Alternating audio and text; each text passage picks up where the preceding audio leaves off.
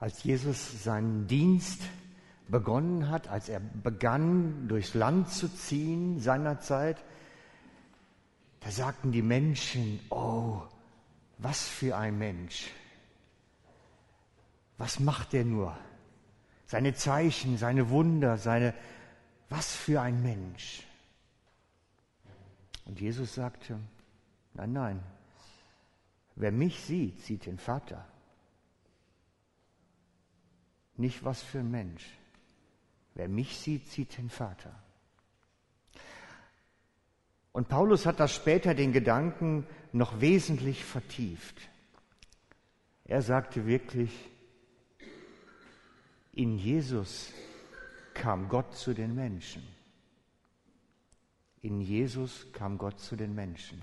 Es war, als hätte sich Gott Fleisch angetan und wurde Mensch.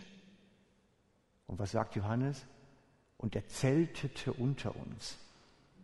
Naja, wenn man immer unterwegs ist, so, dann kann das vielleicht sein, dass man auch mal zelten muss zwischendrin. Also, Paulus sagt dazu im Kolosser 2, Vers 9. Das wollen wir gerade mal dahin wechseln.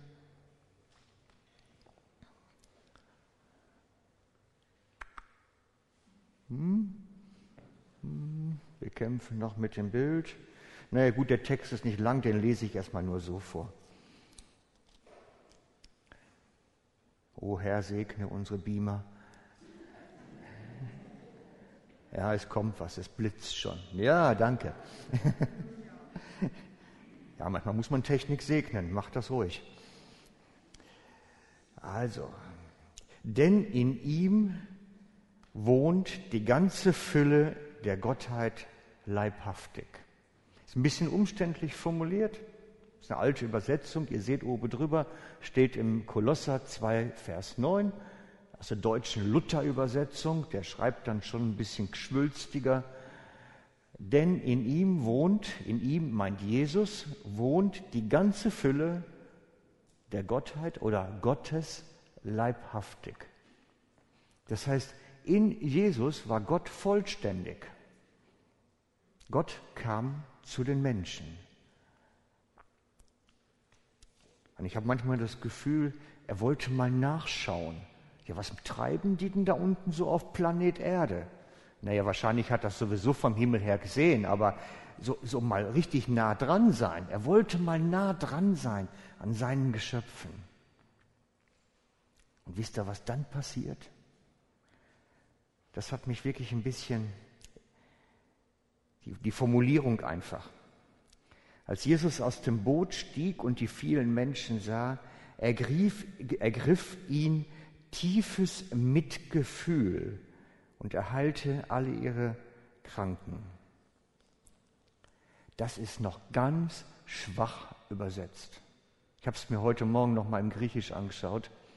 Es meint wirklich, er war innerlich zutiefst erschüttert. Das griechische Wort meint, dass seine Eingeweide in Wallung gerieten. Sein Körper, spürbar, physisch. Das ist nicht einfach mal, oh nee, wie schlimm haben die es denn? Das ist wirklich etwas von Griechisch her, wo, die, wo es einem den Magen zusammenzieht und es eng um Herz wird. Es meint etwas Körperliches.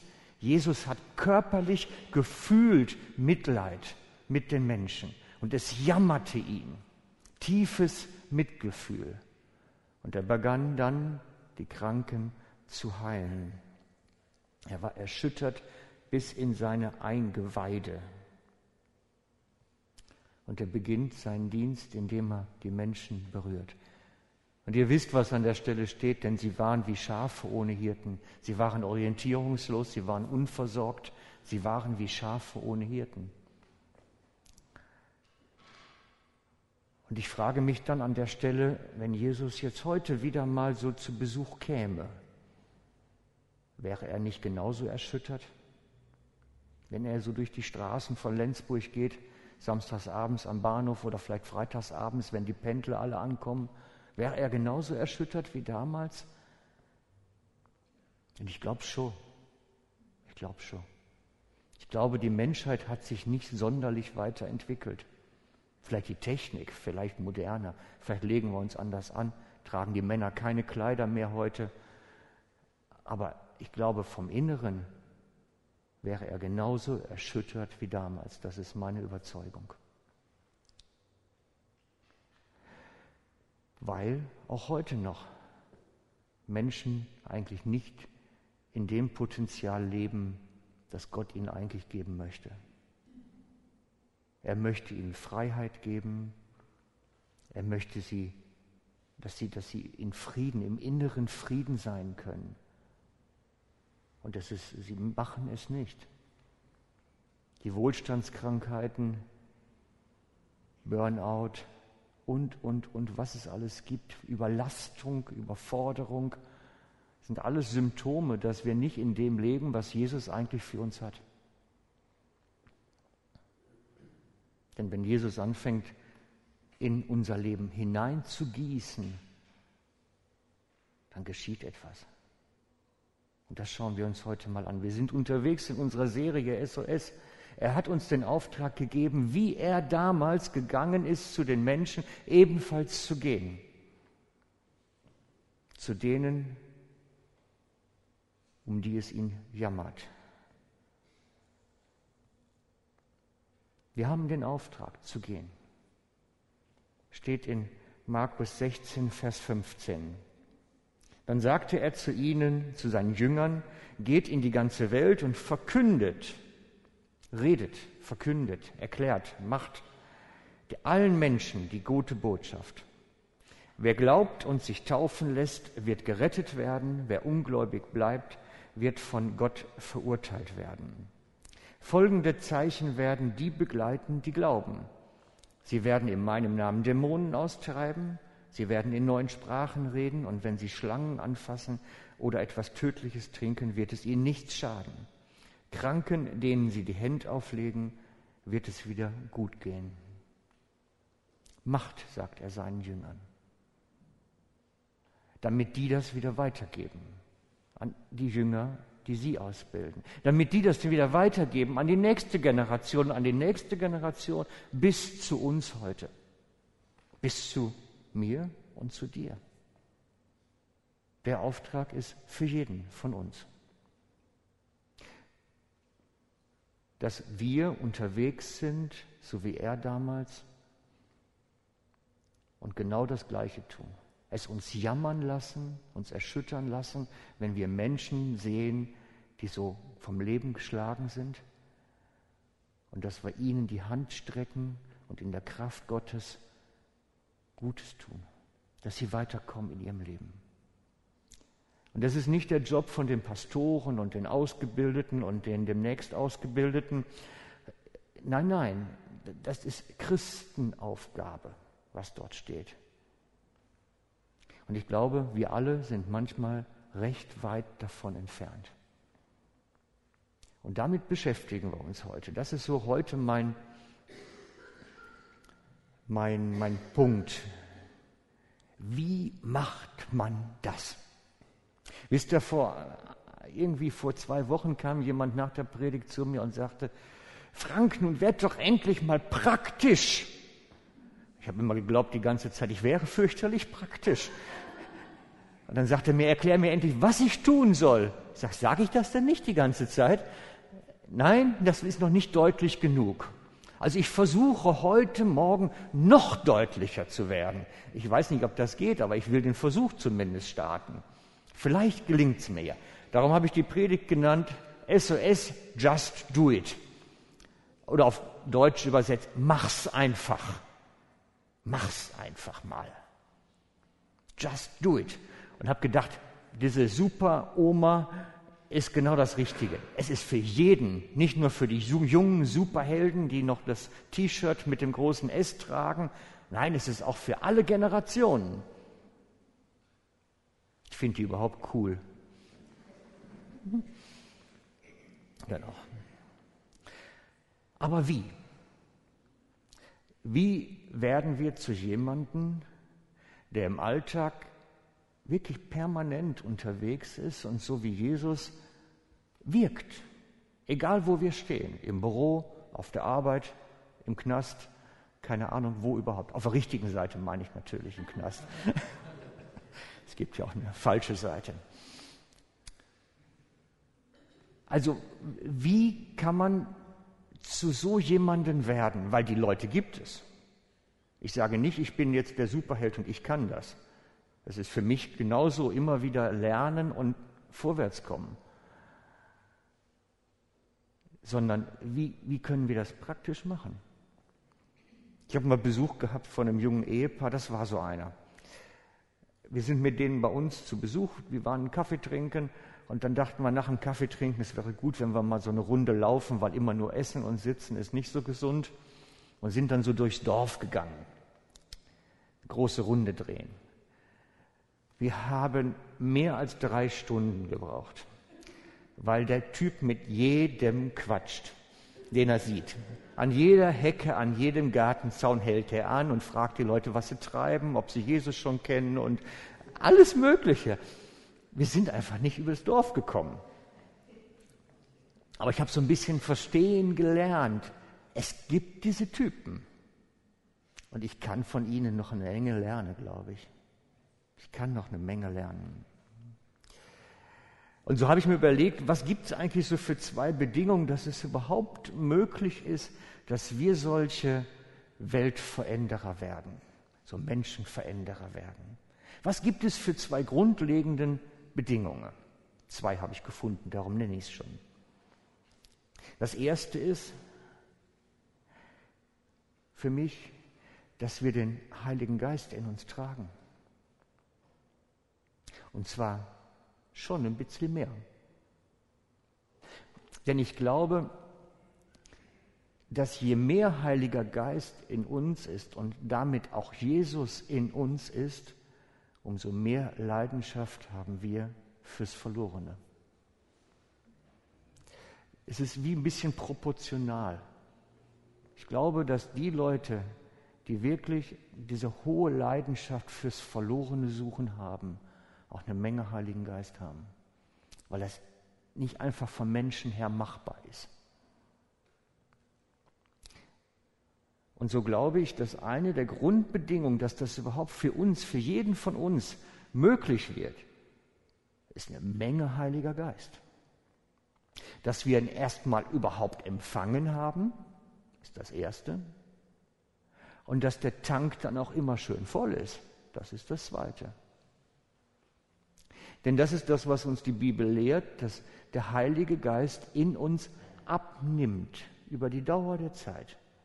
Und dass wir selber verantwortlich sind, dass es immer wieder nachgefüllt wird. Wir sehen das im Epheser 5. Das habe ich jetzt gerade nicht vorbereitet, aber das ist kein Problem.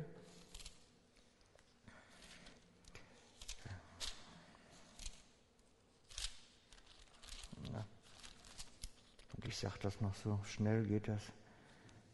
So, Epheser 5, Vers 18b. Werdet mit Heiligen Geist erfüllt. Und fast jeder Übersetzer vergisst da reinzuschreiben, dass da eigentlich steht, werdet immer wieder neu mit Heiligen Geist erfüllt. Das heißt, werdet immer wieder neu mit Heiligen Geist erfüllt. Das liegt in unserer Verantwortung. Das mache ich nicht als Pastor für euch. Das geschieht auch nicht anders, sondern es liegt in eurer Verantwortung und in eurer Hand, immer wieder neu mit Heiligen Geist erfüllt zu werden. Und dann kommt in der Auslegung dann ab Vers 19, wie das geschieht, dieses immer wieder neu erfüllt werden. Indem ihr untereinander in Psalme und Lobgesängen und geistlichen Liedern redet und dem, Her dem Herrn in eurem Herzen singt und spielt. Lobpreis füllt den Tank wieder auf. Wir brauchen das. So Zeiten wie eben. Wir brauchen diese Zeiten, um uns für unsere Seele, für Gott zu öffnen, dass der Tank des Heiligen Geistes wieder der Pegel steigt. Wir brauchen das. Und wir haben es selber in der eigenen Verantwortung und in der eigenen Hand. Also ich mache euch Mut, regelmäßig darauf zu achten, dass Gott diese Möglichkeit hat, in euch auszugießen, indem ihr Lobpreis und Anbetung mitmacht. Das kann ich nicht für euch tun. Aber was ich für euch tun kann, ist nämlich, wenn du nie die Taufe im Heiligen Geist erlebt hast, was eine spezielle Erfahrung ist, dass wir für dich beten, dass du die erfährst. Das ist das, was uns die Bibel lehrt, dass wir das tun sollen. Und ich biete euch das auch an heute, wenn du sagst, das habe ich noch nicht erfahren, dass wirklich so jemand mir die Hände aufgelegt hat und für die Erfüllung mit Heiligen Geist gebetet hat, dann komm doch nach dem Gottesdienst kurz nach vorne. Also der Hugo und die Rosmarie und ich werden speziell uns für diejenigen Zeit nehmen nachher. Wir werden für die beten, die sagen, das möchte ich jetzt haben. Ich möchte mal wirklich so, dass die Kraft Gottes in meinem Leben sichtbar wird. Dann kommt er nachher zu Hugo und Rosmarie und mir und wir legen dir die Hände auf und beten dafür, dass du diese, die Bibel nennt es die Taufe im Geist, erfährst. Dass der Tank das erste Mal so richtig gefüllt wird. Und wenn du das schon kennst, dann komm doch nachher zum Ministry nach vorne und sag, ich brauche das aber auch nochmal. Dann legen wir das Ministry-Team dir die Hände auf, beten für dich, dass du das auch erfährst. Wir werden aber auch nach der Predigt noch mal ein Lied singen, ganz speziell, dass du wirklich diese Zeit nehmen kannst und sagen kannst, Herr, hier bin ich, fülle meinen Tank auf, ich brauche mehr von dir in meinem Herzen. Wenn du es eben nicht schon getan hast, wenn du es eben nicht schon getan hast, gibt es gleich nochmal nach der Predigt kurz Gelegenheit. Wir singen nochmal ein Lied, wo es wirklich darum geht, sich zu öffnen, dass Gott seinen Geist in dein Leben hineingießen kann. Okay? Agree? Ihr wisst genau, was ihr tun könnt jetzt. Sagt mir nachher nicht, ich habe es nicht gewusst. Ich meine, ich mache mir jetzt keine Namensliste, dass ich nachher weiß, wer war da und wer weiß das jetzt. Das mache ich nicht. Aber ja, also ihr wisst jetzt, was ihr tun könnt. Der Heilige Geist in sich tragen ist nämlich eins der wesentlichen Grundbedingungen, dass wir das überhaupt leben können mit dem SOS. Sonst ist das alles irgendwo für die Katz. Zweite Grundbedingung, die mir aufgefallen ist, Menschenfurcht. Menschenfurcht ich will ja, ich habe ja das Verlangen in mir und es brennt in mir, aber ich traue mich nicht. Was denkt denn der andere dann von mir? Was denkt denn der, was ich für ein Spinner bin? Was denkt der andere nur von mir? Doch wenn ich mir das in der Bibel anschaue, stelle ich fest, da gibt es auch einen Zusammenhang. Wisst ihr, die Jünger, die waren auch so wir würden vielleicht sogar sagen, salopp Feiglinge. Ich meine, das war natürlich schon eine bedrohliche Situation. Wenn wir anschauen, nach der Kreuzigung Jesu, ich habe das mal vorbereitet hier bei mir, nach der Kreuzigung Jesu, das ist da. Es war aber am Abend eines ersten Tages der neuen Woche, jenes ersten Tages der neuen Woche. Die Jünger hatten solche Angst vor den Juden, dass sie die Türen des Raumes, in dem sie beisammen waren, verschlossen hielten. Aus Angst die Türen verschlossen. Mit einem Mal kam Jesus, der Auferstandene, trat in ihre Mitte und grüßte mit den Worten, Friede sei mit euch. Dann zeigte er ihnen seine Hände und seine Seite. Und als die Jünger, als die Jünger den Herrn sahen, wurden sie sehr froh. Friede sei mit euch, sagte Jesus noch einmal zu ihnen. Wie der Vater mich gesandt hat, so sende ich euch. Auftrag, so sende ich euch. Und er hauchte sie an und sagt, empfangt den Heiligen Geist. Sendung ohne Heiligen Geist ist Kappes. Da kommt nichts mehr raus. Und wenn Gott uns sendet, dich sendet, jeden von uns, dann braucht es Heiligen Geist. Aber wir sehen hier auch, die Jünger hatten Angst. Die Jünger hatten Angst vor den Juden, dass nämlich sie die Nächsten sind, die drankommen, dass sie die Nächsten sind, die dafür bezahlen müssen mit ihrem Leben, dass sie die Nächsten sind, die am Kreuz hängen bei den Römern. Da hatten sie Angst vor. Und die Angst ist nicht einfach nur wegzutun, die war real. Aber sie empfingen den Heiligen Geist, das erste Mal schon. Und dann sieht man plötzlich, dass davon gesprochen wird, dass sie sich versammelten, aber es steht nichts mehr davon, dass sie sich eingeschlossen hielten. Da, hat, da verändert sich dann so langsam was. Und dann kommt das Pfingstfest, Apostelgeschichte 2.1. Schließlich kam das Pfingstfest und auch an diesem Tag waren sie wieder alle am selben Ort versammelt. Der Obersaal, wo erst abgeschlossen war und jetzt wahrscheinlich nicht mehr, wahrscheinlich. Und dann steht in 2.4, alle wurden mit dem Heiligen Geist erfüllt und sie begannen in fremden Sprachen zu reden. Jeder sprach so, wie der Geist es ihm eingab. Und dann beginnt etwas in ihnen, Veränderung. Gottes Kraft in ihnen kommt. Es passiert etwas an ihrem Leben. Und dann kommt die Apostelgeschichte 2.14. Jetzt trat Petrus zusammen mit den anderen Aposteln vor die Menge. Hey, erst schließen sich ein, weil sie Angst haben vor den Juden. Dann kommt Jesus und sagt, Frieden mit euch und gibt ihnen den Heiligen Geist. Dann empfangen sie richtig des Pfingstheiligen Geist und dann steht, sie treten vor die Tür, vor die Menschen. Alle, nicht nur der Petrus, alle Jünger stehen da. Und sie reden zu den Menschen. Sie haben ihre Menschenfurcht überwunden. Sie haben diese Angst, was denken die vor mir? Werden uns die Römer verhaften? Werden uns die Juden nachstellen? Alles kein Thema mehr. Der Heilige Geist war so mächtig auf ihnen, dass das alles kein Thema mehr war. Sie stehen da mutig vor den Menschen und predigen das Evangelium. Und genau das ist das, was ich euch jetzt wieder darüber als Zusammenhang erklären möchte. Der Heilige Geist in uns besiegt auch die Menschenfurcht.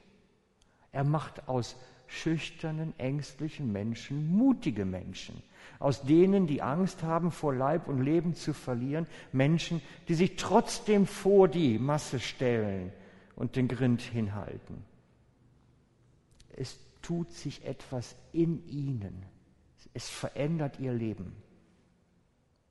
Und ich glaube deswegen, egal, wenn wir dieses SOS leben wollen, wenn wir es noch praktischer machen wollen, dann hängt das immer damit zusammen, wie viel Heiliger Geist in unserem Leben wirksam ist.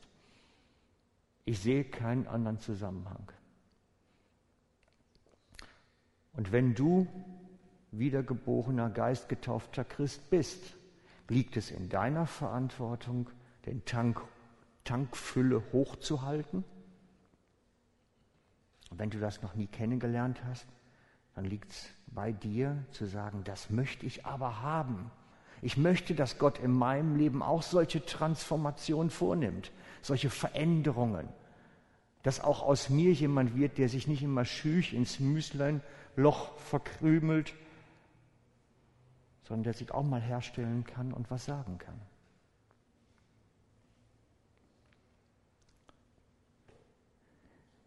Und alles andere kommt von daher.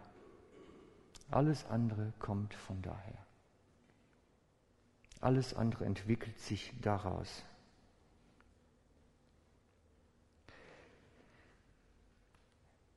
Wir haben den Auftrag, ich hatte es eben erzählt, ich muss es gerade mal wieder zurückblättern, zu verkünden, Dämonen austreiben, Kranken gut tun, sage ich mal dazu. Das ist der Job den jeder von uns bekommen hat. Das aber werden wir erst dann leben und umsetzen, wenn der Heilige Geist in uns mächtig wirkt. Es ist nicht, ich entscheide mich, ich mache das jetzt. Nein, nein, es ist etwas von innen heraus, von der Verwandlung, die in uns geschieht.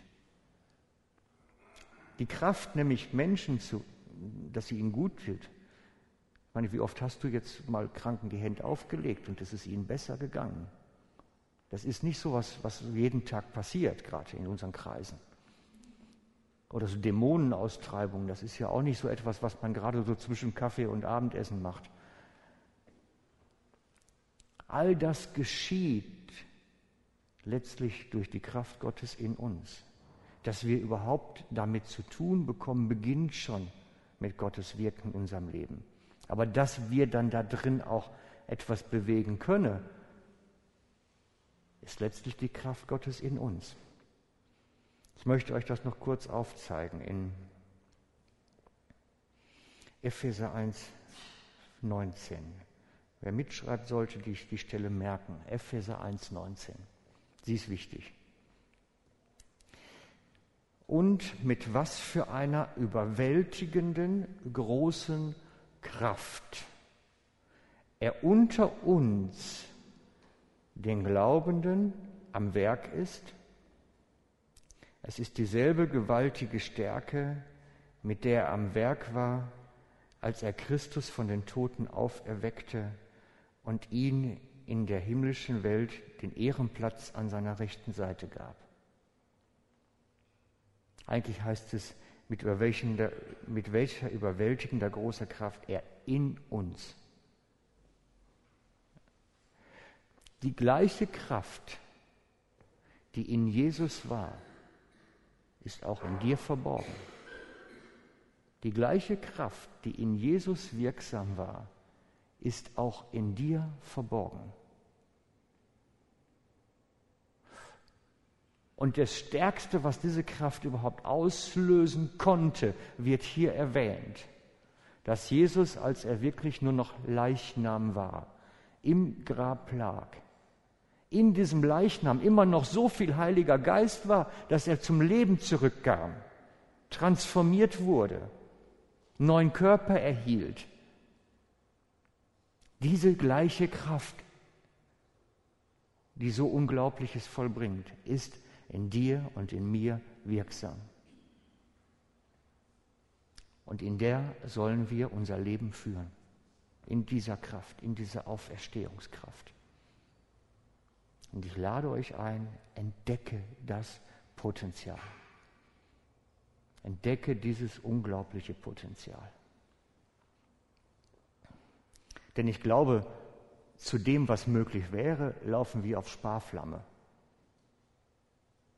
Und ich will das für mich nicht. Ich habe für mich entschieden, ich will das nicht. Ich will nicht immer so auf Minimum rummachen, wenn Gott eigentlich viel mehr tun möchte. Darum lade ich euch ein. Wir werden nach dem Gottesdienst eine Ministry-Zeit haben. Kommt zu Hugo, Rosmarie und mir nach hier vorne, dann beten wir für euch, dass ihr überhaupt den Heiligen Geist einmal so richtig erfahrt, diese Taufe im Geist erlebt. Und wenn du den Tank runtergefahren hast, dann gibt es dann auch die Möglichkeit, dass wir für dich beten. Oder wenn du bedrückt bist und krank bist, das nehmen wir dann gerne auch. Das macht das Ministry-Team dann. Und wir werden jetzt eine Zeit haben, wo wir noch ein Lied zusammen singen werden. Und ich lade euch ein, macht da dieses Epheser 5,18 wahr. Dieses vom Heiligen Geist immer neu erfüllt werden, indem wir Loblieder singen, bewusst als eine Gelegenheit, dass Gottes Geist in unser Leben kommt und diesen Tank wieder auffüllt. Denn das ist dafür eingerichtet worden. Gott hat gesagt, ich werde in dir den Tank füllen, wenn du mich anbetest. Und wir geben euch jetzt noch ein Lied Gelegenheit zusammen, dass wir zusammen singen und miteinander auch das praktizieren. Wir müssen es praktisch machen. Und ich versuche und hoffe, dass heute alles noch praktischer war und wir noch einen Schritt weiter gekommen sind. Darf ich euch einladen, mit uns noch ein Lied zu singen?